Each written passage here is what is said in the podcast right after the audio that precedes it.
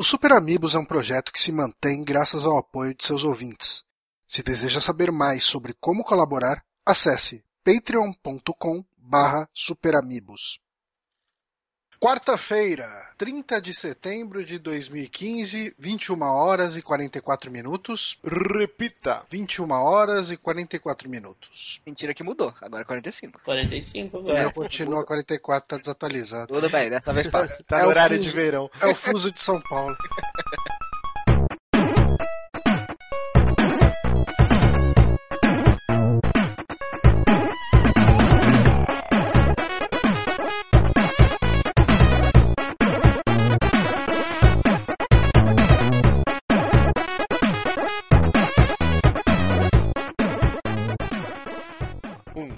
três. Ó! Se tivesse cronometrado, não dá tão certo. Vamos lá. Um, um, um, dois, três. Vai ser difícil, vai ser difícil. Ô, Mussarela, colabora aí. É, ele Vamos lá. também tá, quer participar. É. Estamos conhecendo mais um saque aqui nos Peramibos, episódio número 31. Eu sou Márcio Barros e comigo, ele que degusta cervejas em todas as gravações, está virando um alcoólatra, meu querido Johnny Santos. Opa, hoje eu estou aqui com uma Teresópolis Elfenbein, Ó. que deve ser uma cerveja feita com sangue de elfos. e estamos também com ele, que não está com nenhum gato no, no- no apartamento dele, eu acredito, mas ah, está aqui acompanhando nossa gravação.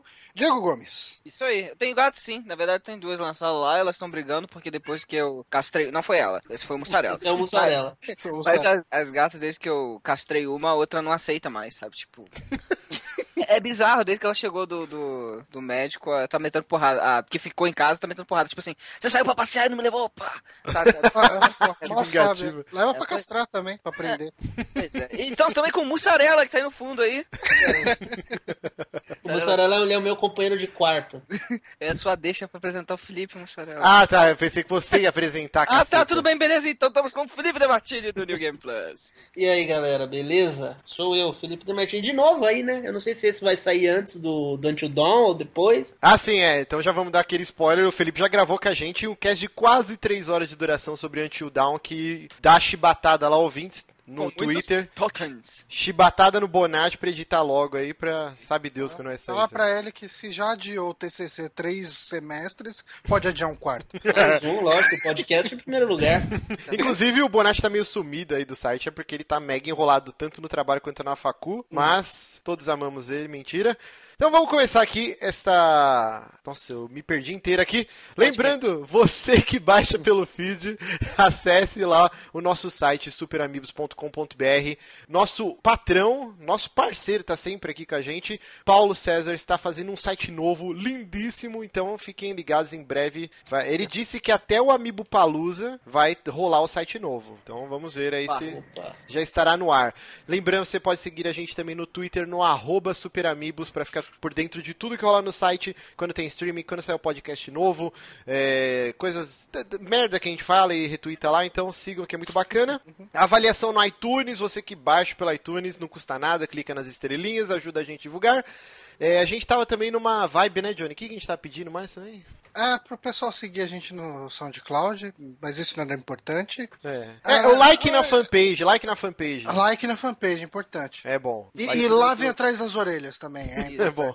bem importante. E sempre agradecendo nossos patrões, Rodrigo Barbosa, Diógenes Lazzarini, que desenvolveram os aplicativos de celular Windows Phone e Android. Então você baixa lá o aplicativo Super Amigos, já tem vídeo, o do, do Windows, né? Vamos ver se o Rodrigo faz aí, que ele prometeu e não fez pro Android. Que vai ter também o YouTube atrelado. Mas lá tem os podcasts, saiu, você já baixa direto pelo aplicativo, não precisa ficar nessa punheta do feed, que toda semana vem um lá, pô, deu pau no feed. Cara, feed é um inferno, cara, é, é complicado. Então, baixa os aplicativos. E último recado antes de gravação, última semana, Jesus, que cagaço. Semana que vem, hein? Semana que vem, É velho. Amiibo Palusa. Amiibo Palusa, nosso evento, dia 9 de outubro de 2015. Apenas 160 lugares. Lugares, fechamos um restaurante, vai ter com- comes e bebes, cerveja a preço bacana, entrada 10 reais, então reserve, no post tem o Os link. convidados são convidados a, a ir ao Amigo Palusa Com também? certeza. Com certeza. Olha aí, vou, vou, vou levar agregados então. Por favor, por levar, favor. leva Vou levar o mussarela.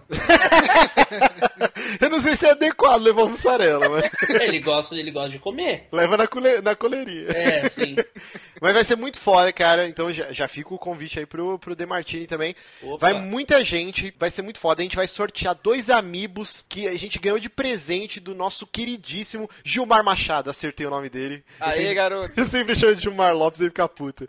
Mas, cara, nosso ouvinte, ele comprou pra gente um amiibo do Mario e um amiibo do Pikachu. A gente vai sortear lá. Nós vamos gravar um podcast ao vivo com a presença da galera. Vai ter mais brindes pra todo mundo que estiver lá. Vai ser foda. Vai ser o evento dos Super Amigos. O primeiro, e se for um sucesso, terá ano que vem. Teremos próximos aí. Muito bom, muito bom. Então, fechou. Recados dados. Última semana, que medo. Semana que vem. Ah, BGS, BGS. Por que, que você Ah, BGS também, né? Não, eu tenho medo, Diego, que é o primeiro evento do site. Então tem Ah, entendi. tudo sair perfeito. Porque se é uma bosta, depois todos os outros terão, serão condenados, entendeu? Tipo, mas o, o evento quando a gente fez lá do Drink and Play foi legal. Foi legal, mas Foi a gente legal. não fez mais depois. Que É. não foi tão legal assim. Não, é que também depois ficou meio complicado. Exato. Mas, é, lembrando, a gente vai estar na BGS em peso. Dieguito, eu, Johnny, Bonatti não sabemos. Mussarela. Mussarela também vai estar lá. Você vai estar lá também, né, Demartini? Eu vou, vou sim, vou sim. Vai ser bacana. Então, na quinta-feira só abre pra imprensa, mas na sexta acredito que também a gente vai dar uma passada lá. Então, venham nos abraçar, pagar cerveja. E Estarei lá, eu estarei lá todos os dias camelando loucamente. Eu também.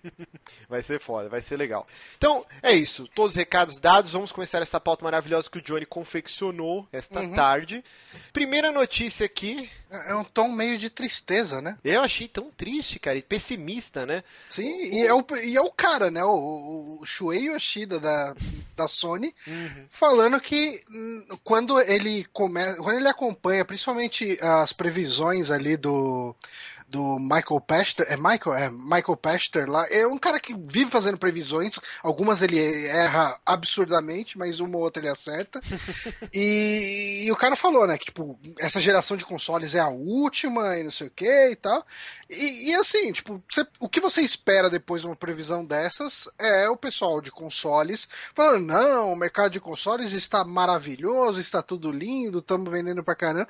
E você vê a resposta do Shuei Yoshida e fala, cara, a gente tá lutando pra não ser para não ficar obso- obsoleto, cara. Tipo, é, Mas a gente, a gente ouve isso, que é o último ano dos consoles, há quanto tempo já? Sim, sim. É, eu acho que essa geração agora tá contradizendo todas essas proclamações pessimistas aí, né? Também que acho. ia, não ia existir mais console, que o futuro era o PC game, ou, ou um tipo o Steam Machines, né? Que você vai poder dar upgrade. E eu acho que é extremamente o contrário disso, cara.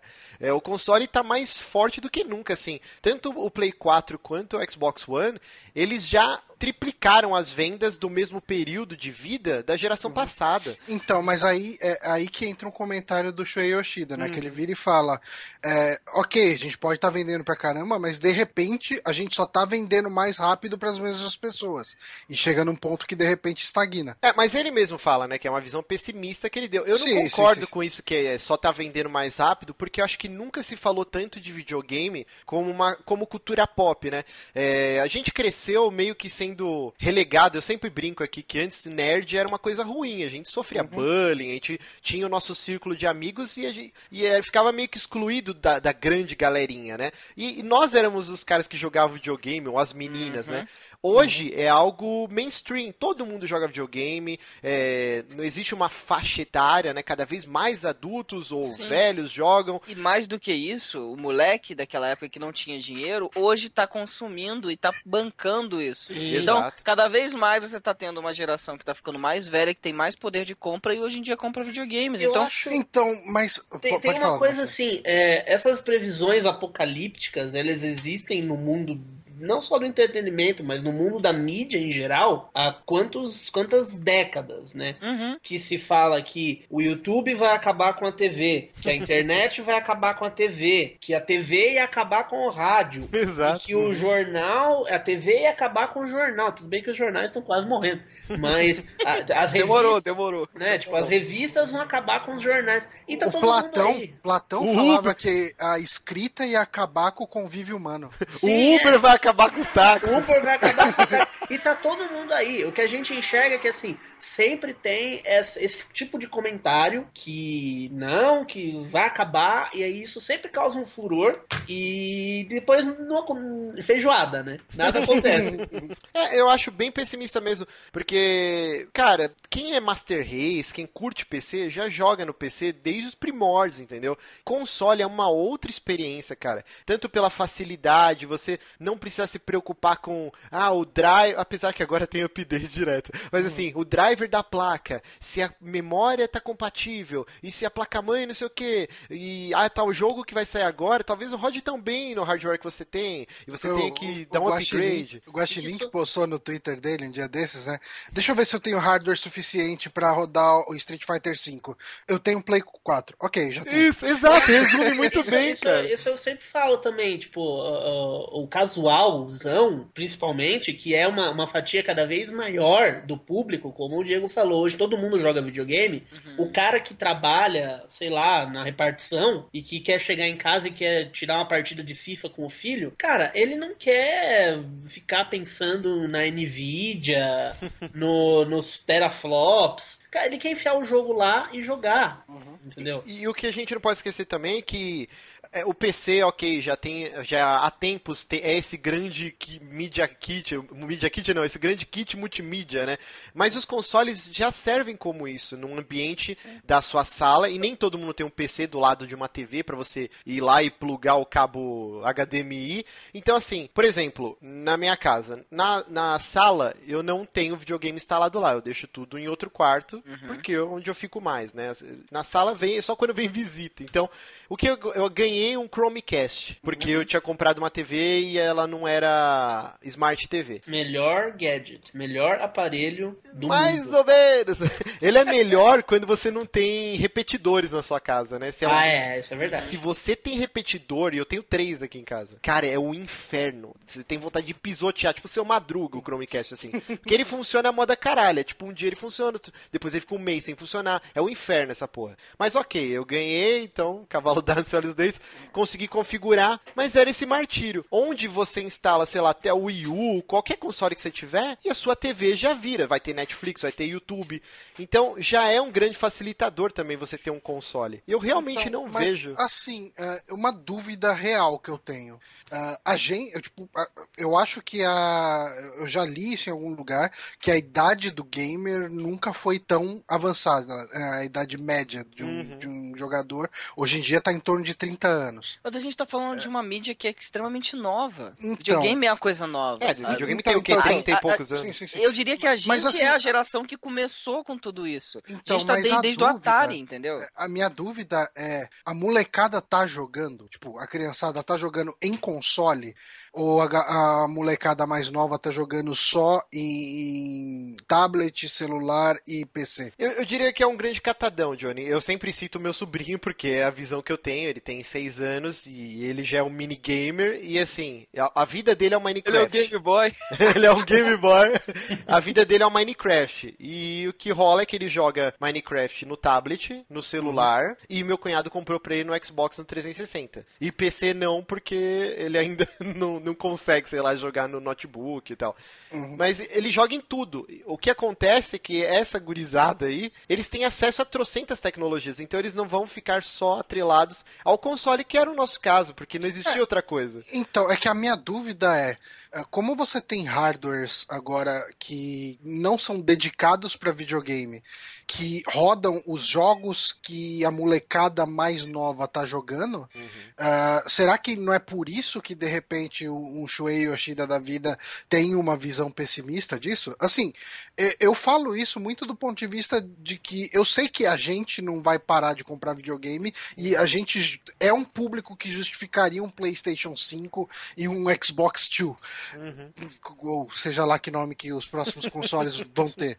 É, mas é, eu fico imaginando o longo prazo. Eu, assim, eu de verdade eu não acredito que essa seja a última geração de consoles. Eu mas eu não sei o quanto que um console de videogame é relevante para as gerações que estão vindo agora. Eu acho assim, eu acho que a maior comprovação de que os consoles não só são algo que, que se vende muito e que existe uma boa parcela de público que prefere, como são relevantes relevantes para o meio é o fato de você ter PCs travestidos de console, que são as uhum. Steam, Steam Machines. Você tem todo um esforço para fazer com que o PC se pareça mais com o console. Não então, tipo, isso para mim é, é, é um, um, meu argumento quando tem essa galera do, da raça mestre que vem ah, meu PC, meu PC, não sei o que, não sei o que, não sei o que. Eu sempre, eu sempre uso dois argumentos de acordo com o que a pessoa vem dizer. Se a pessoa vem falar numa boa, eu digo isso, cara, e você tem PCs que estão transformando em consoles. Então,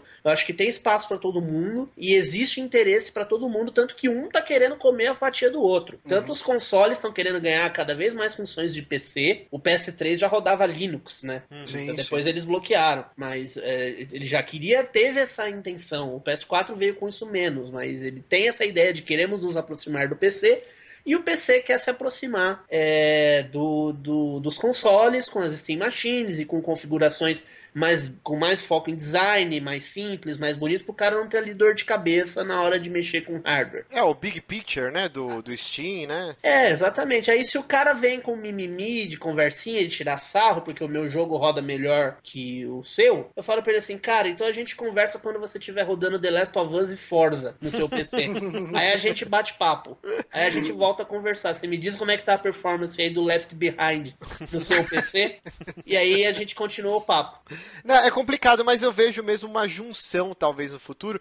A gente vai ver agora, em breve, essa, esse catadão que a Microsoft está fazendo, né? Da, da interação entre o Windows 10 no PC, que o Xbox vai poder fazer streaming direto pro PC. Então, eles estão meio que ligando tudo. Mas eu ainda não abro mão do conforto do console, assim. Eu, eu acho bem melhor você. É, é, claro, dá para ligar o PC no, no, na sua TV e jogar com o controle. Dá, dá, claro que dá. Mas eu ainda prefiro essa máquina que eu sei que até o final, sei lá, é um investimento que vai durar 6, 7 anos ou 8, igual a geração passada, que eu não vou precisar gastar um puto com hardware. Quer dizer, periféricos talvez, mas aquela caixinha, ela vai durar todo esse tempo. E eu vou jogar tudo que vai sair pra ela. Fora que você, o seu computador, ele tá brigando ali o processamento dele com uma porrada de coisa. Tipo, uhum. ah, eu quero jogar. Aí, meu Deus, eu tenho que fechar aqui o Premiere que tá aberto, o, o Illustrator, não sei o que. Eu acho que isso aqui também vai atrapalhar o processamento do jogo, não sei o que. Cara, eu quero sentar e jogar. É e... por isso que eu optei por comprar o console, sabe? Por jogar em console. Não é porque eu não gosto de jogar no PC, simplesmente eu gosto da comodidade. Simples assim. E uma última coisa aqui pra iniciar essa discussão.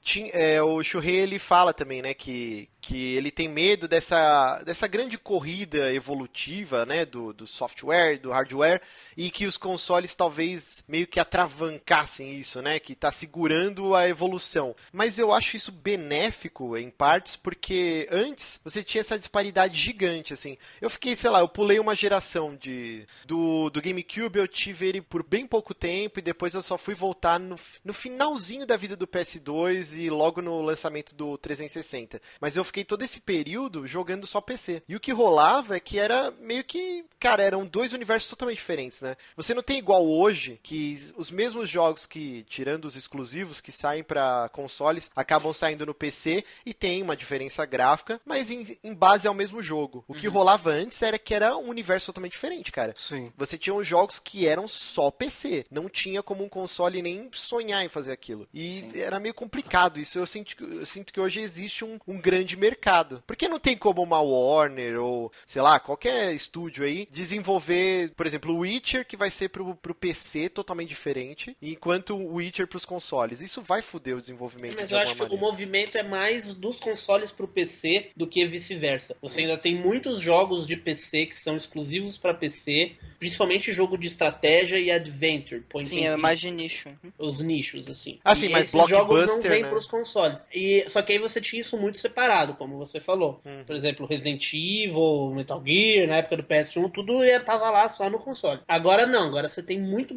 Só os exclusivos é bem difícil, bem mais raro, cada vez mais raro você ver um jogo que saia, por exemplo, só o PS4 pro Xbox One. Sim, sim. É Não só você olhar, é só você olhar a Square uns dois, três anos atrás que ela descobriu o PC. Ela Exatamente. começou a lançar os jogos e falou, meu, dá pra vender mais coisa aqui, cara. Capcom Sabe? também, a É. Capcom de uns dois, três anos pra cá também é tudo PC agora, tudo PC. Antes não tinha nada, eram nas versões toscas, o Resident Evil 4 do PC, quem viu, pelo amor de Deus. E outra coisa que mostra como os consoles estão saudáveis, jogos que antes eram inimagináveis você jogar num console, como o Wasteland 2 ou o Divinity Original Sin, RPGs elogiadíssimos que eram só, você só conseguia conceber isso num computador, os dois vão ser lançados agora. O novembro já sai o Wasteland 2 totalmente é, reimaginado no, no âmbito de jogabilidade, vai sair para Xbox One e para Play 4. Então, eles estão fazendo o caminho inverso esses jogos. A gente viu trocentos Adventures que até então eram exclusivos de PC, estão saindo agora para console também. Então tá mudando a maré. Eu acho que nunca foi tão saudável a vida dos consoles como antes, cara. Sim, Então, concordo vamos mandar, vamos mandar pro Churreio esse podcast? Você se anima? Quem sabe, né? Dar uma injeção de, de É, endorfina nele. Dá um tapa na cara dele. Porra, velho, acorda aí. Olha, olha pra frente, olha. Look to the bright side. Exatamente. Bom, e saindo desse. jovem, né? Isso aí. E saindo desse lance pessimista aí de o fim dos consoles, vamos para algo que pode ser bem legal, mas como a gente sabe, né, a indústria do- das HQ sempre depois caga no pau.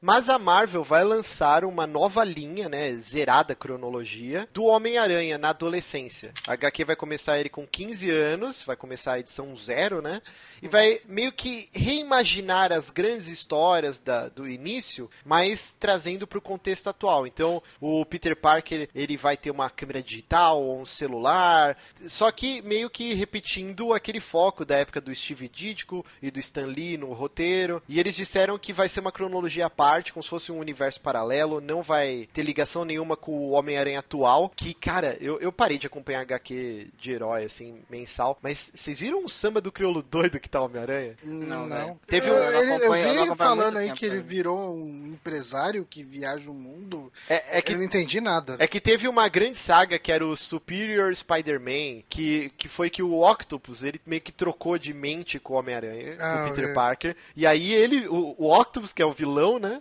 virou o Homem-Aranha. E aí teve o final dessa saga, no final o Octopus morre e o Peter Parker herdou a empresa que era do Octopus e virou tipo um novo Homem de Ferro, assim. Ele Ai, fica viajando pelo caralho. mundo, mó bom vivan, aí a Mary Jane tem uns casos com ele porque ele não dá atenção pra ela. Tá, tipo, descaracterizaram totalmente o personagem. Mas é o problema do cara tá, sei lá, 70 anos e não tem fim essa porra, eles têm que ficar inventando essas merdas. Então, pra fugir disso que não deve estar agradando a galera, eles vão lançar essa, essa nova HQ aí, que eu fiquei Sabe, bem... você sabe o que, que é, esse ar dessa HQ nova me pareceu? Hum. Turma da Mônica. Turma da Mônica Jovem. Não, não, Sim. não, não, não, não, tô pensando em Turma da Mônica de verdade. Porque, assim, a Mônica, o Cebolinha, o Cascão, a Magali, eles têm 5, 6 anos a 30, 40 anos. Uhum. E assim, é, ok, tipo, se antigamente eles brincavam de peão nas historinhas deles, hoje em dia eles jogam videogame. Sim. sabe? Tipo, eles vão fazer piada com videogame. Mas assim, eles ainda são crianças. Eles são crianças da época que eles estão vivendo. É, e eu acho que trazer o Homem-Aranha pra esse universo de ele vai ser o adolescente das, dos adolescentes que estão vivendo aquele momento, pode ser uma coisa bem positiva. Tipo, pode ser um negócio legal. Assim, é justamente o que o Márcio falou, né? Na época do, do que o Homem-Aranha surgiu, não existia nada disso de smartphone, de, de câmera digital. ah, tudo isso dava uma gama de histórias diferentes. Assim, isso limita em algumas coisas ou cria situações em, em outros pontos de vista. Ah, hoje em dia, ele com uma câmera digital, ele não precisa se preocupar em ficar revelando as fotos do Homem-Aranha. Isso dá um. Tipo assim, ele acabou de tirar foto, já pode ir direto direto lá pro, pro JJ Jameson e entregar as fotos pra ele, sabe? Manda, manda 4G logo. Que, que era, um, 4G, pode era, ser era um artifício de roteiro até bem utilizado. Stanley sempre batia na tecla. Ah, ele tinha que ter a preocupação de colocar a câmera dele presa na teia Sim, em algum ângulo. Aí ele fala, porra, eu tenho tantas poses, tantas fotos, que tinha filme na máquina, né? Sei lá. Agora tem GoPro, ele bota GoPro na testa. Pô, ia ser genial, cara, ia ser genial. E tipo, é, a gente teve até no, no primeiro Kick-Ass, né, no filme, e, e na HQ também, que ele, o vídeo dele vira viral no YouTube Vira quando ele luta com aqueles Uhum. caras e tal. E aí todo cara. mundo, meu Deus, aí cria, cria fanpage e tal. Isso pode ser abordado agora no Homem-Aranha. É algo muito legal. E a gente não pode esquecer que por que, que o Homem-Aranha vai ter 15 anos e eles estão rebutando tudo.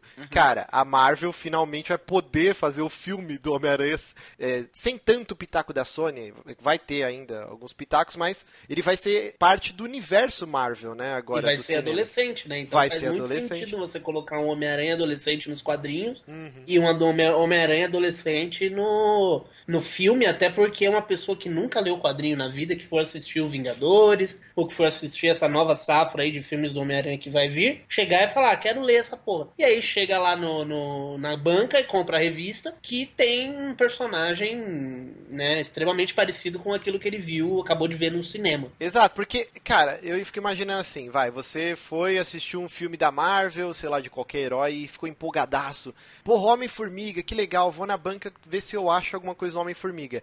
Aí, sei lá, você vai na banca e o personagem. Vou, vou dar o exemplo do Homem-Aranha. Aí não é o Peter Parker, é o Miles Morales, e aí, ou o Octopus, que é o Homem-Aranha. Você fala, cara, eu não vou ler essa porra. E aí você vai comprar uma edição e nunca mais vai relar, entendeu? Então esse jeito deles. Pega, pega a edição do Hank Pym batendo na mulher. É, então, cara, você fica totalmente fora de contexto. Ou, tipo, você viu o Thor e aí você vai lá, ué, mas o Thor é uma mulher agora nas HQs? Então, tipo, tem que ter essa, essa continuação da experiência do cinema, porque aí os caras vão vender pra porra, entendeu? E- Eu, eu vejo essa HQ meio como preparando o terreno pro, pro Guerra Civil, que vai ser a primeira aparição, né, do, do novo Homem-Aranha, que é o moleque lá que dá pirueta lá. A gente até falou, né, que, que ele gravou no Instagram, ele dando umas, umas piruetas, umas mortais e tal, e assim que ele ganhou o papel. Mas eu achei bem legal. Eu tenho muita vontade de voltar a ler Teve uma Homem-Aranha. coisa que. Isso que você falou, é, eu lembrei assim, do motivo que. Eu nunca fui muito de ler quadrinhos de heróis. Eu sempre preferi é, Turma da Mônica, e depois que eu cresci um pouco mais, eu, eu li algumas coisas de sagas fechadas ou eventos importantes. Tipo, a morte do Superman. Ou quando o Bane quebrou o Batman no meio.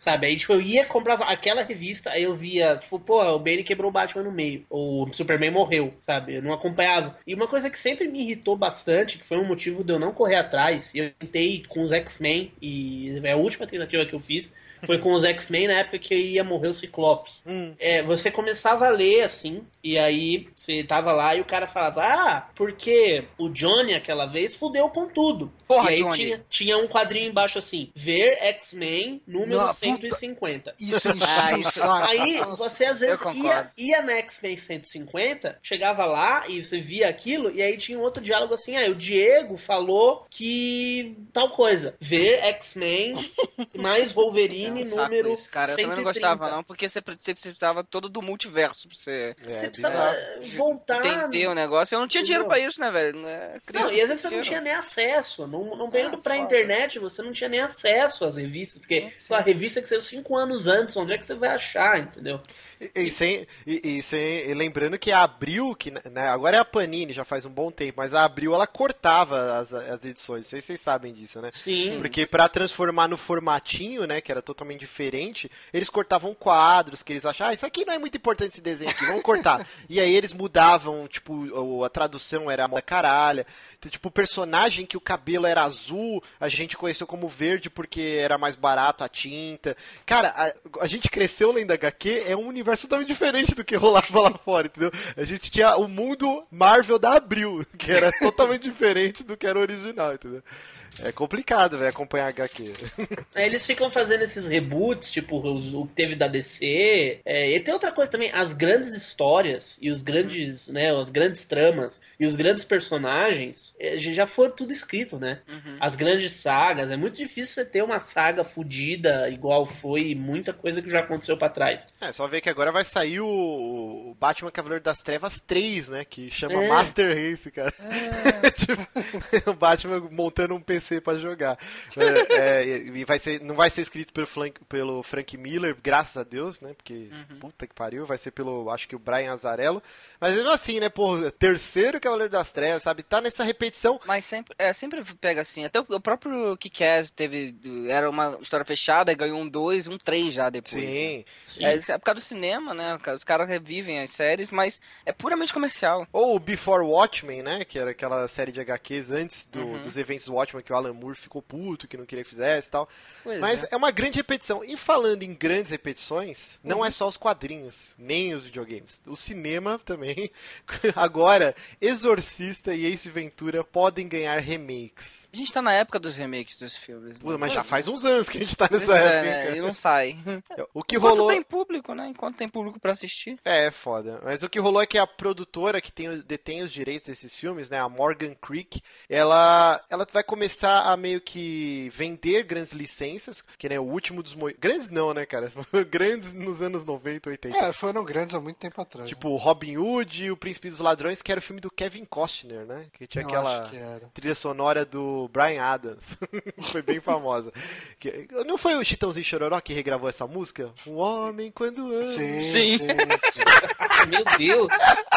Canta aí, Johnny, canta aí. Então- ah, não, não, não lembro a letra. Se dele. você ama. Transa com ela na cama. Nossa, que horror. Se você, Toque. se você gosta. é, Continuamos. Beleza. Enfim. É o último dos moicanos, Jesus, velho. Ó. que mais? Garra de Campeões. Eu não faço ideia que filme é esse. É com o Charlie Sheen. Nossa. Nossa, eu nunca ouvi nem falar. Ó, o Young Guns, né? Que é os Jovens Pistoleiros. Que esse teve trilha sonora do Bon Jovi, hein? Bon Jovi, grande do Jovi. John Bon Jovi, carreira solo, hein? Sim. Blaze of Glory. T- Tigres Voadores, eu não faço ideia aqui que seja. Bom, o que rola é que eles vão vender diversas dessas licenças, mais o Exorcista e o Ace Ventura, eles querem fazer um remake. Mas, velho, o Ace Ventura ele é um personagem que tem toda a cara do Jim Carrey. Eu, Uhum. não, acho- eu não consigo ver outro cara imitando o Jim Carrey. É, porque se você pegar a história do Ace Ventura, é um detetive de animais, tá ok. Cara, É, podia ser um quadro no Saturday Night Live. é um roteiro qualquer nota. O que faz o filme brilhar e criou esse secto de fãs é o Jim Carrey. Por que, que não fazem outro com o Jim Carrey? O Jim Carrey tá vivo. É, mas a, mas a, esposa, a namorada dele se matou ho- hoje, no dia da gravação. Ah, né? é, cara não tá crer, muito né? bem das, das, ideias. Ah, é? Não sabia disso. Pois é. Não, o que dá a entender é que assim, é- essa Morgan Creek aí, os caras não estão com dinheiro nenhum, por isso que eles vão vender várias licenças, e eles não teriam cacife pra bancar um Jim Carrey pra fazer um Ace Ventura 3, né? Hum, É. Tá explicado. Mas eu não consegui entender, o- nem, assim, qual o ator que vai substituir ele, cara? Não tem como. É, cara. Não dá nem pra imaginar, né? Quem que seria. Nem o Jim Carrey consegue mais refazer os papéis dele. Você viu o Debi Lloyd 2 lá que foi execrado, falando que é uma bosta, que é terrível e tal. Ele não emplaca mais nenhum grande filme também há muito tempo já. Imagina se os caras resolvem fazer o Máscara também.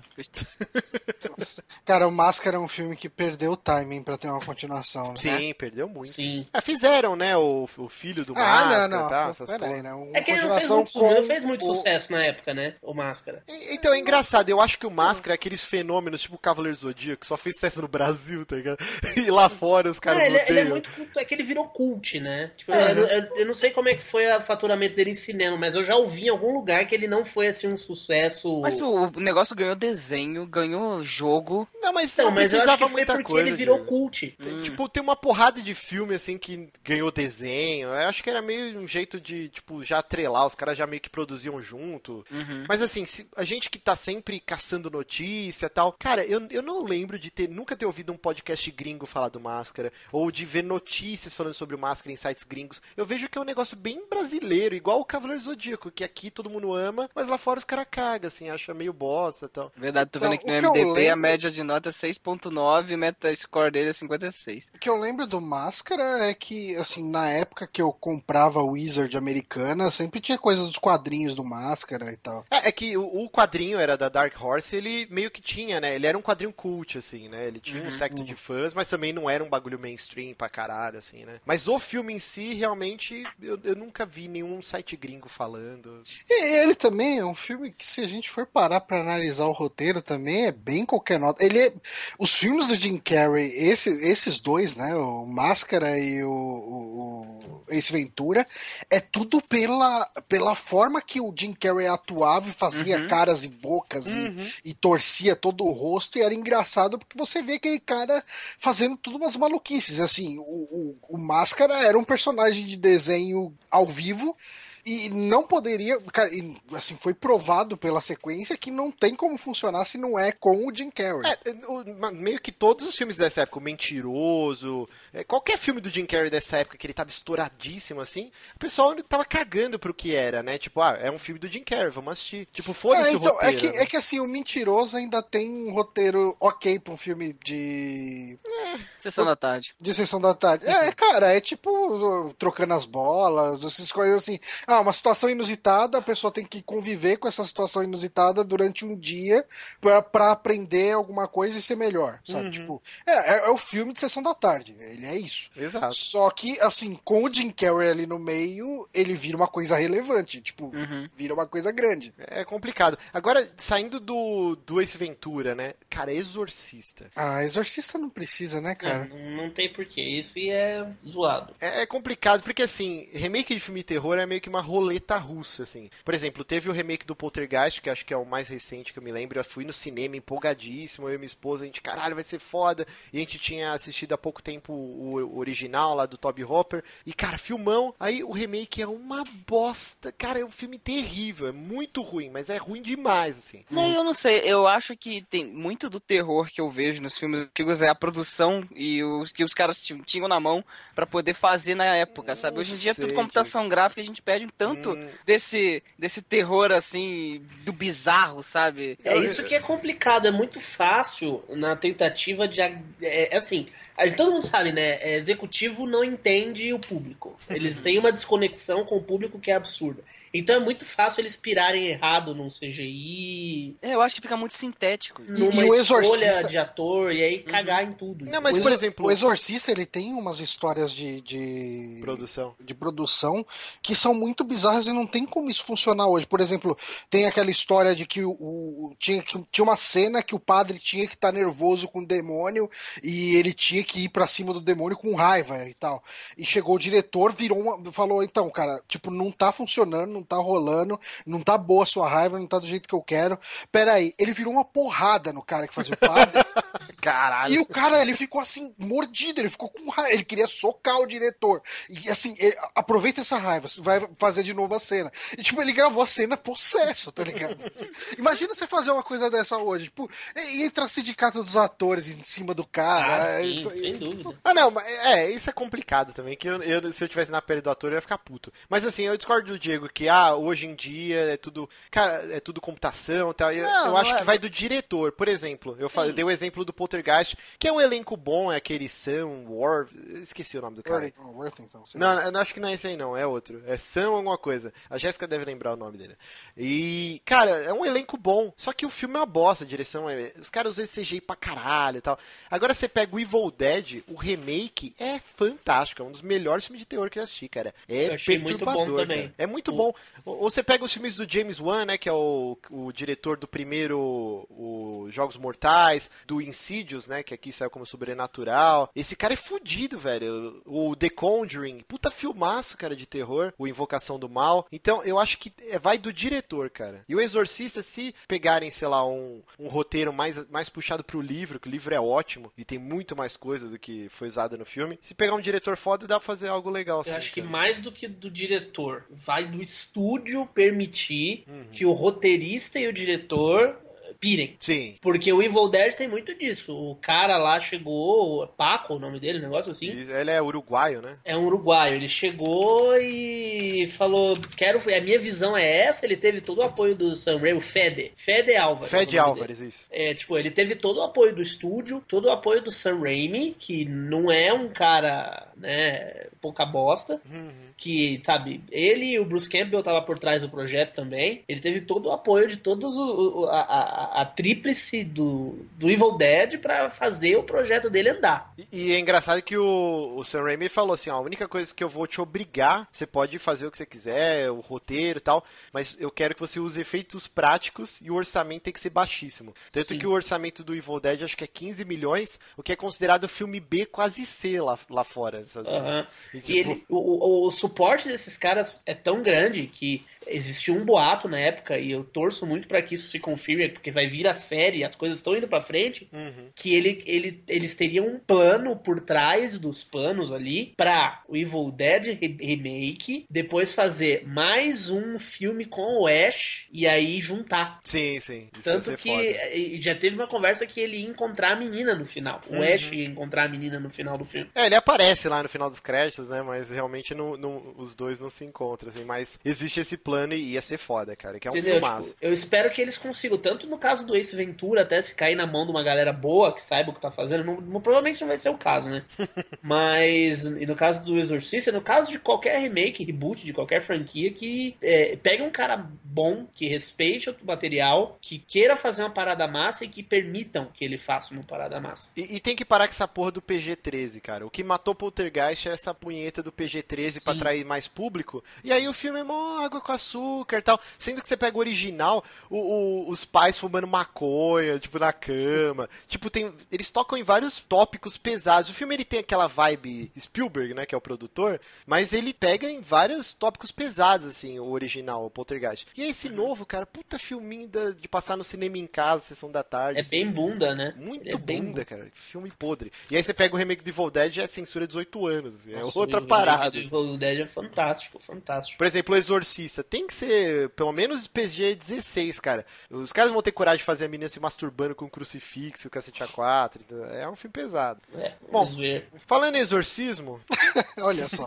olha só, Johnny fez preparando cego. Opa, tudo, tudo pensado. Nosso querido novo Papa, o Papa Francisco, ele vai lançar um. Ele lançou um single, né? E ele e depois vai lançar um álbum uhum. de é, pop rock com influências de rock progressivo. É, eu achei bem prog, cara, o, o som aí que ele publicou, cara. Eu achei, parece anime, tem um momento. Não, cara, eu achei assim, não, não prog metal, eu achei rock progressivo, sabe? Uhum. Tipo, bem aquela pegada. Assim, cara, aquelas bandas, tipo Casa das Máquinas, as coisas assim, com as coisas até meio experimental, assim, no meio. Uhum. Eu achei bem interessante, cara, pra falar a verdade, a sonoridade. Mas, mas assim, é estranho porque começa um instrumental de trocentos minutos, né? Pois e é. lá pra metade da música ele começa, ele começa a, tipo, falar. Ele começa a falar, o papel dele é falar. Ah, mas também, tipo, se for pegar, por exemplo, o CD de metal do Christopher Lee, é isso. Ah, sim, sim. É, rolando a base de metal fudida ali e ele narrando alguma coisa. Com a voz de trovoada. É. Mas, o que eu achei estranho, e eu quero muito que vocês saibam, saibam a resposta, cara. Mais pro hum. final da música começa a cantar mesmo, tipo, Sim. com os agudinhos. É ele? Não, não, não deve ser, não. Deve é. ser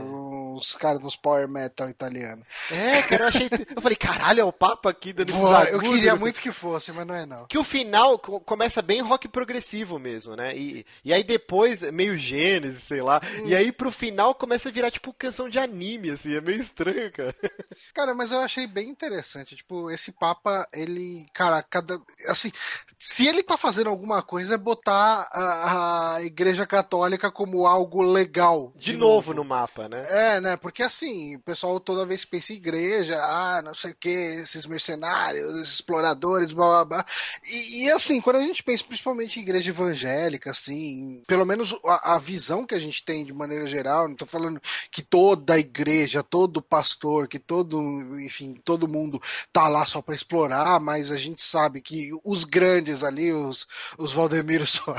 o que é o Valdemiro, qual que é o nome do sobrenome dele? Não lembro. Sei lá, cara. R.R. Soares, R.R. Soares. você vê que esses caras, assim, cara, tipo, vocês já pararam para ver lá do, um, um, culto do Malafaia? Desculpa, eu não tenho tempo pra isso. Então, eu já fiz isso. Eu Nossa, já fiz isso. Por que, que você fez isso? Cara, mas é assim, não, eu acho que é, é interessante às vezes você gastar um tempinho olhando. Pra entender. Pra entender, entender. e pra, pra de repente fazer uma crítica depois. Sim, é, Cara, ele é assim, ele fala cinco minutos sobre Deus, e daí logo depois ele passa pelo menos uns 10 minutos falando de como que você pode fazer para doar pra, pra fortalecer a obra do Senhor. Cara, mas assim, é ridículo. É muito, muito tempo que o cara perde falando de como que você pode doar dinheiro, sabe? Tipo, Mas uhum. o, o, lance aqui, voltando pra, pra, pra igreja católica, o que eu vejo é, é complicado. Eu vou tentar pisar em ovos aqui para não ofender ninguém, que a gente sabe que a gente tem um monte de ouvinte de diversas religiões e tal. Mas o que eu vejo é assim, ó, a Igreja Católica, ela em algum momento ela parou no tempo uhum. e ela não conseguiu adquirir fiéis novos, não, não tipo, pessoas jovens, jovens. Sim. Cada vez mais o, a galera que já era católica está envelhecendo e eles não estão renovando o, o seu. Não é, não é, público, cara. Como que fala? Não, os fiéis. fiéis. Os, fiéis, não, os fiéis, é, os fiéis. E aí a gente teve um Papa que, que foi muito carismático, que era o João Paulo II, né? Uhum. E aí ele faleceu, e aí entrou o, o Ratzinger, cara, que era o cara, o Papa Nazi, o cara. porra, a cara dele, o semblante dele parecia o imperador lá do é, Star Wars. O imperador Palpatine, isso que eu ia falar. Isso, então. E ele não era nada simpático, né? Ele não fazia muito esforço, né? E, cara, e aí você vê a igreja sucumbindo, assim, tipo, perdendo uma porrada de fiéis para essas novas religiões, tipo, evangélicos, ou outras, tem não, gospel mas, lá que tem show, cê, cara. E você vê esse papo, assim, ele vai muito de encontro com o que os grandes pregadores falam, né? Semana passada mesmo, que foi que ele falou que ateus terão salvação se se arrependerem dos pecados, não sei o que e tal. Cara, tipo, assim, você viu os comentários da notícia? Esse papo é um maluco e não sei o que, o que, que ele tá falando, que absurdo, a pessoa que não vai na igreja vai ter salvação, que que é isso? você vê que ele causa um incômodo na, na ala conservadora da igreja. Sim, sim. Mas, ao mesmo tempo, ele tá atraindo um monte de jovens para ir pro, pro catolicismo, né? É, é sim, isso, né? Sim, sim. De novo, né? Direto você vê no Facebook, um monte de gente falando dele. Ele é notícia sempre. E, e nunca para coisas negativas. Ele é sempre uma notícia positiva. Ó, oh, que legal que ele fez isso. Ou ele deu essa declaração. E eu acho isso ok, mega ok. Ele, ele é muito progressista e ele é, tem uma, uma imagem muito carismática. Uhum. É, eu fui esse ano a, a Buenos Aires e, cara, tem mais Papa do que Maradona na é, Argentina. É, é, porque ele tem todo esse lado humano, né? Ele se conecta muito melhor com as pessoas. Ele é, ele é torcedor de São Lourenço, né? Acompanha futebol, agora toca, canta música, né? Tipo, é, uma, é como se as pessoas conseguissem se conectar muito melhor é, é com ele. É uma pessoa como a gente, né? Exatamente. É um cara como eu. Ele, é, ele é praticamente aquele padre da paróquia da é, região, né? Cara? Aí se o cara exato. tem uma inclinação, se o cara tem um interesse, e aí o Papa vai lá e fala uma umas paradas legais que ele concorda. Uhum. Ele acaba. Isso é bom. E não, não só para atrair fiel, mas pra instituição mesmo, que uhum. precisa de, de renovar e precisa parar de brigar com de lutar contra o progresso e né, não precisamos abrir mão da, das próprias das próprias convicções para ir para frente, mas precisa ir para frente é, de alguma forma. É complicado. E assim, eu não sei, vocês enxergam todas essas atitudes como algo que provém dele, que ele sempre teve vontade de fazer, ou vocês acham que existe tipo um setor de publicidade do Vaticano, tipo, Cara, olha, vamos fazer tais ações para dar uma melhorada na nossa imagem? Eu acho ele autêntico, eu não acho ele uma pessoa que tá fazendo isso por pura manipulação, não. Eu acho pode, que é então, mesmo. Pode ter sido, de repente, que a escolha dele é, foi assim, porque existe lá, né, a conclave que, que escolhe o Papa, etc, etc. Pode ser falar, ó, ok, a imagem da Igreja Católica tá muito queimada, a gente precisa angariar novos fiéis, vamos pegar esse cara aí, que ele vai ter um discurso mais progressista, tipo, só pra gente angariar mais fiéis, que é uhum. isso que a gente tá precisando. É, porque o cara tem toda uma história, né? Sim. Tipo, por trás. É só fake. Se o cara entra o Ratzinger, é o, né, foi juventude nazista, não sei o que, de repente ele vira um mega papa mega progressista. Não faz sentido, não rola, entendeu? É, é, assim, eu, eu sinto que se isso estiver sendo, por exemplo, uma jogada de marketing intencional e bem pensada pela, por parte da Igreja Católica, eu gosto de acreditar que não seja é, vinda desse cara cara. Eu gosto de acreditar que ele tá sendo usado para passar essa imagem para angariar o, o, os fiéis que a Igreja Católica eventualmente queria, assim, que, que uma alta cúpula lá eventualmente queira. Mas eu, eu não acho que ele fa...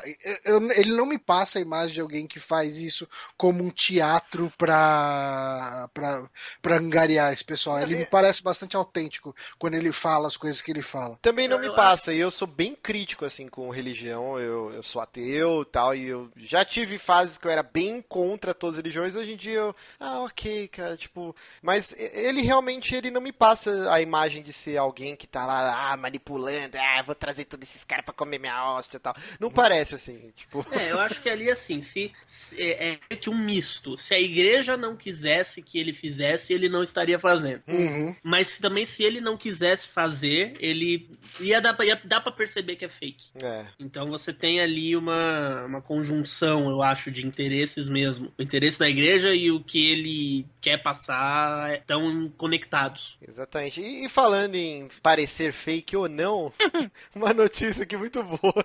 E, e eu adoro, cara, quando o Johnny manda as notícias da Eurogamer Portugal. Porque, nossa. É muito porreiro, né? É muito. É fish. É fish. É fixe, é fixe. Cara, mas é sensacional. Eu vou ter que ler alguns trechos aqui, ó. Mas o que rolou é que a Platinum Games, né, que está fazendo o Scalebound, jogo exclusivo do, do Xbox, eles deram uma declaração que sempre gostaram da Xbox. Da Xbox, exatamente. e aqui, ó, eu separei uns trechinhos aqui muito bons, né? Mas o que, o que rolou é que teve um evento lá em Tóquio, que foi o FanFest, e o Jean-Pierre Quelams, que é um, um dos produtores criativos da Platinum, ele tava falando dessa essa relação que já existe há algum tempo com a Microsoft, e ele rasgou seda pra caralho, falou que o Bayonetta, né, o, o 1, ele foi, ele era um, era para ser um jogo exclusivo entre aspas, né, entre aspas, do Xbox 360, que ele rodava muito melhor lá, e Se, que... o, se o coração do Iwata tivesse batendo, ele sentiria uma pontada agora. É, com certeza.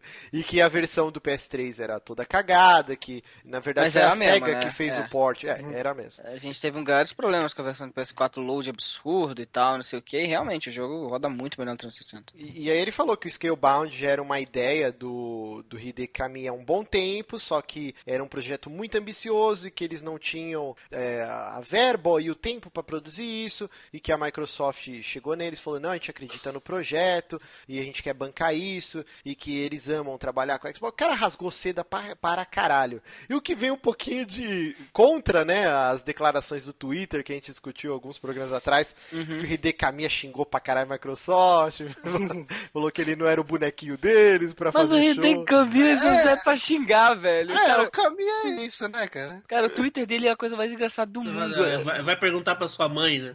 Cara, eu, tu- eu É, tento até hoje. Eu tento Cara, até hoje ser bloqueado por ele, eu não consegui ainda, velho. Se, se o, se o Camia, se o Pedro de Lara tivesse um Twitter, tivesse vivo hoje um Twitter, seria o do Camia, assim.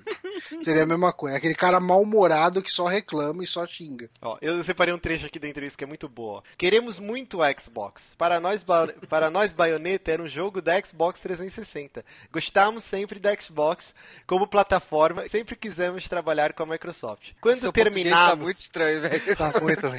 é tipo aquele português do, do Não, Lost, você né, você faz um caras. português meio carioca, você faz um chá, chá, você puxa o É, S. Deixa, aí, deixa o meu mas- português, ó. Tá bom. Ó, quando, quando terminamos The Wonderful 101, voltamos a conversar. E parece que essas conversações chegaram a bom porto. Mano, é muito bom, cara, essas notícias. do- Parece. Parece, parece. Parece. É, é, parece o Romário falando. Né, é o Romário português. É o Romário português, ele. É, essa aí, peixe. Parece muito. Mais um o português, trecho né? ótimo aqui, ó. Sobre a relação que Não, Lance. não, não é o Romário, é o Luxemburgo. Eu tenho um sotaque ótimo aqui, ó. Sobre a relação, Kelange relembrou a adaptação do primeiro Bayonetta, que mostrou uma estabilidade à prova de bala na, X- na Xbox 360 e uma debilidade notória na versão PlayStation 3. Cara, é muito bom. PlayStation 3, tá certo. É muito bom, cara, muito bom. Mas e aí, o que vocês acham? Que é o dinheiro falando alto? Ou que realmente há, há uma relação de amor aí? Imitate. Ah, cara, é dinheiro, cara. Aí é dinheiro no bolso, né, cara? Tipo, todo mundo é amigão. Da, da, tipo, é. daí chega na próxima geração, tá lá abraçado com o Shuei Yoshida. não, tipo, Playstation sempre foi sempre a te amei, sempre te amei.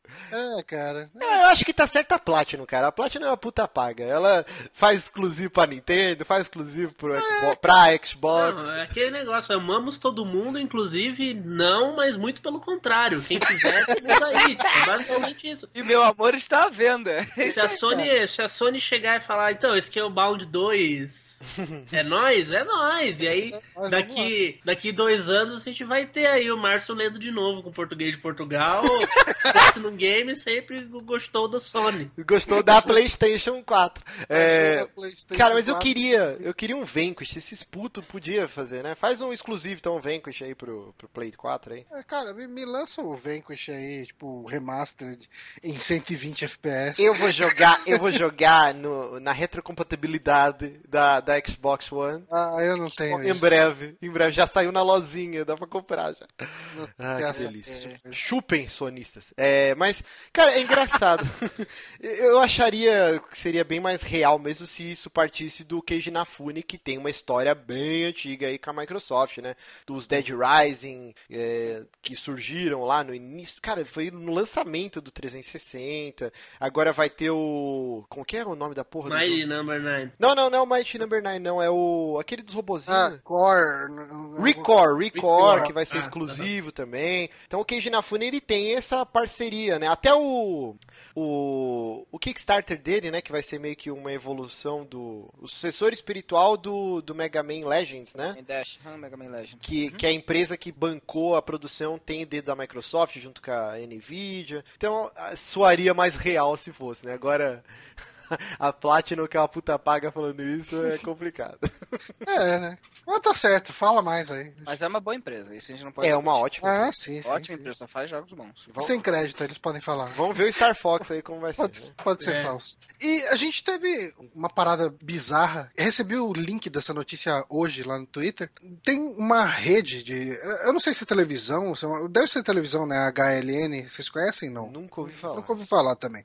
Mas enfim, eles estavam fazendo lá um, um artigo, uma matéria sobre o Edward Snowden, né? Que, para quem não sabe, ele era o, o agente da, da, CIA, né? Ele trabalhava na CIA uhum. e trabalhava. Ele trabalhava diretamente com, com a NSA, não? Não, ele era um contractor lá que eles falam. Ele não era. Ele não era nem um agente. Na verdade, você não, não é bem isso, né? Uhum. Ele era tipo um terceirizado. É, Só que ele tinha acesso é. Ele teve acesso coisas. a informações ali de que a NSA investigava mais do que se considera, uh, sei lá, ético, ético sobre a vida do, dos, uhum. dos, americanos e do resto do mundo. Ele botou a boca no trombone, vazou documentos da porra toda. Wikileaks. É, e ele virou a persona não grata nos Estados Unidos. Ele saiu fugido para vários países até conseguir asilo na Rússia. Onde mais, né? É, né?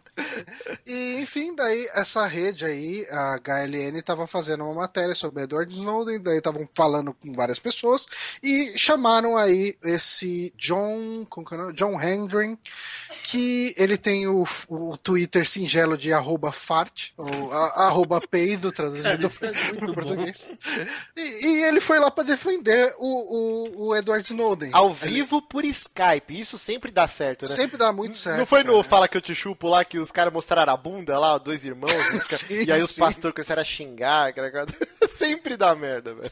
Então, mas aí esse cara ele tava lá para defender o Edward Snowden, mas a trollada dele foi que ele começou a defender o Edward Mãos de Tesoura.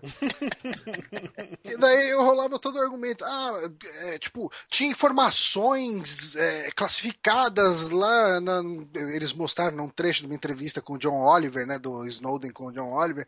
É, você acha que tipo é justo a pessoa soltar isso aí e tal? É, e, e assim todo mundo ficar aclamando ele como herói, né? Então, aí ele chegava e falava: então a gente sabe que ele poderia ajudar, é, ele poderia machucar alguma pessoa, né? Mas é, ele, assim, daí ele começa a justificar que ele só tinha as mãos de tesoura, então ele não tinha como controlar quem ele machucava ou não, sabe? É, é, é, ótimo na hora que ele fala, quando ele tava esculpindo nos arbustos, dinossauros e cacete, todo mundo, ninguém tava com medo, né? Aí quando ele estourou um colchão inflável, aí, aí sim, todo mundo ficou com medo dele. Vocês, só porque ele não tem coração, só porque ele foi criado numa montanha pelo Vincent Price. Mas a mina, a repórter, ela foi muito profissional, cara, porque ela, tipo, nem ria e nem ficou puta. Ela, tipo, foi conduzindo a parada de boa, assim, ah, muito obrigado, não sei o quê. Não, não foi, cara, ela tava bem possessa. É, você vê que ela é uma pessoa. Tipo, a, a, impressão que eu tive vendo essa mulher fazendo vídeo é que ela é completamente anti-Snowden e não entende como alguém poderia defender o Snowden. Uhum. E, e assim. isso como metáforas, cara. Hum? Quanto tempo ela viu isso como metáfora? É, pois é, exatamente. Não, mas é porque o cara foi preparando terreno, né? O cara, primeiro que ele botou uma camisa social, terninho, cabelinho, óculos, tipo, pra dar uma, toda uma aparência de seriedade. E no começo da entrevista ele foi falando de boa. Ele começou a entregar da metade, né? Que ele começou a aloprar, assim. Há pouco tempo teve um caso, acho que foi na CNN, ou na, não, acho que foi na Fox News que um cara também teve um assassinato num bairro pobre lá nos Estados Unidos, e aí eu vi nesses vídeos de tipo Fail Army, assim. Uhum. É, sigo um canal no YouTube de fails de jornalista, porque eu gosto de ver a minha classe sofrendo. É, aí o cara começou, não, porque a coisa que virou de cabeça para baixo. Você não imagina. É, eu tava na quadra de basquete, e aí os caras começaram a arrumar problema, e aí teve briga, e aí a minha mãe ficou com medo e falou assim: você vai morar com a sua tia em Belé. Ele começou, tipo, a declamar, assim. E você percebe que a repórter vai parando, assim, e, tipo... Ligando. Vai ligando, aí, quando ele fala de Belé, ela fala, ah, então beleza, obrigado, falou, aí o um abraço, obrigado pelas informações. O cara no telefone, sabe? Ah, só testemunha do que aconteceu. Minha mãe me mandou pra Belé pra morar com meu tio.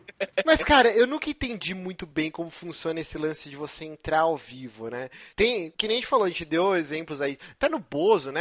Ah, palhaço filha da puta, que xingava ele e tal. É, até teve uma entrevista do João Gordo, né, com, com um dos Bozos, e ele fala, o que é fruta? Ele, ah, além de viado é surdo. Tipo, um moleque, tipo, ao vivo no programa do Bozo, assim.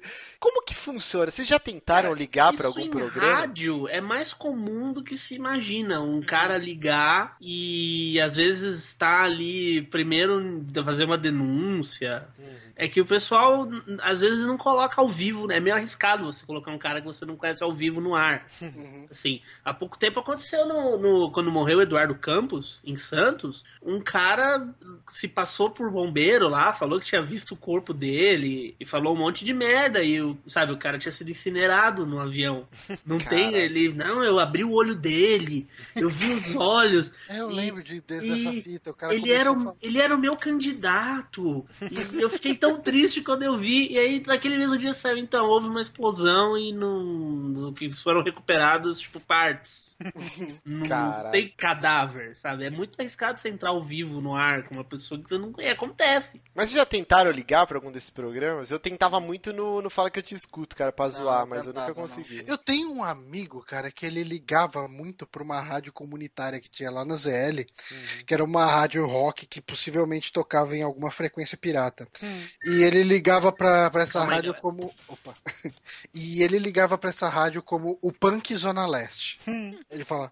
E, e, daí, assim, ele ligava lá e começava a falar: Ah, aqui é o Punk Zona Leste, vocês são tudo uns modinhas, só toca som merda, vai tomar nos seus cu e tal, não sei o que. Daí o pessoal desligava na cara dele. É. Até um dia que. E assim, mas ele entrava ao vivo mesmo. Tipo, uhum. ligava, ah, chegava lá, tipo, o pessoal falava: Ó, oh, tá até alguém chamando, né? Você ouvia aquele som do tu. Daí entrava ele e já entrava falando merda. mas em rádio hoje em dia, assim, rádio profissional, isso aí, essa rádio era claramente uma rádio pirata.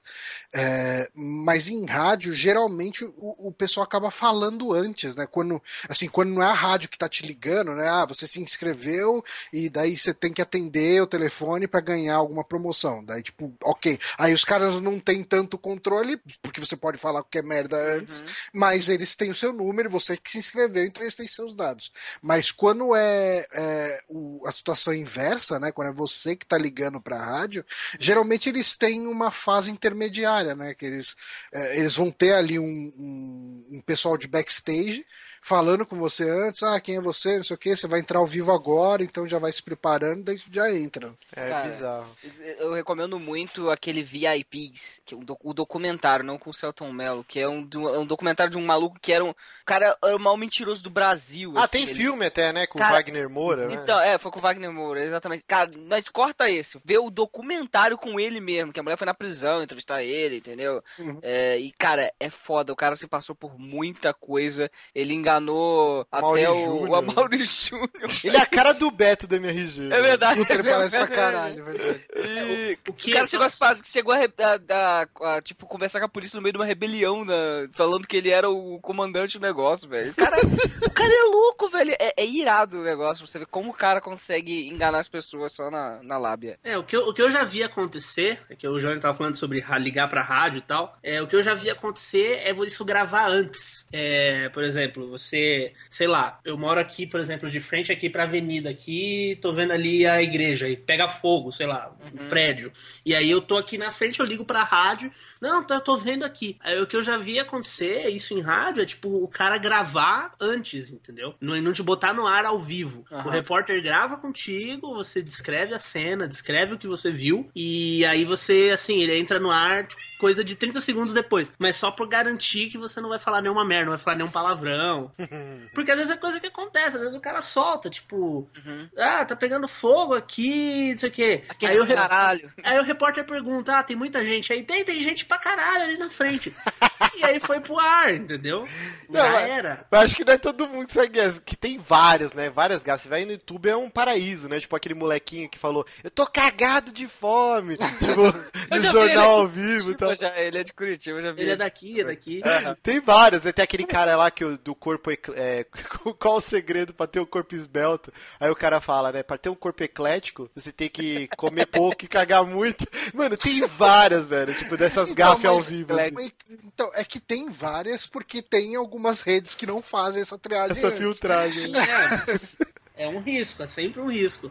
É, sensacional. Mas é, eu, eu espero que continuem não fazendo essa filtragem, porque surgem essas pérolas maravilhosas aí, como essa do, do troll aí, do, do arroba fart. Sim, mas é, é só um, Muito um adendo a respeito dessa notícia aí. Uh, o Edward Snowden ele voltou a ser notícia, porque ele de lá da Rússia criou uma conta no Twitter, né? Uhum. Eu acho que ele criou ontem, não tenho certeza. A gente tá na. na hoje é quarta-feira, né? Uhum. Eu acho acho que ele criou na terça, sei lá. Ele já tá com um milhão e poucos seguidores. Sim, sim. E o primeiro tweet dele já tava com quase um milhão de RTs, né?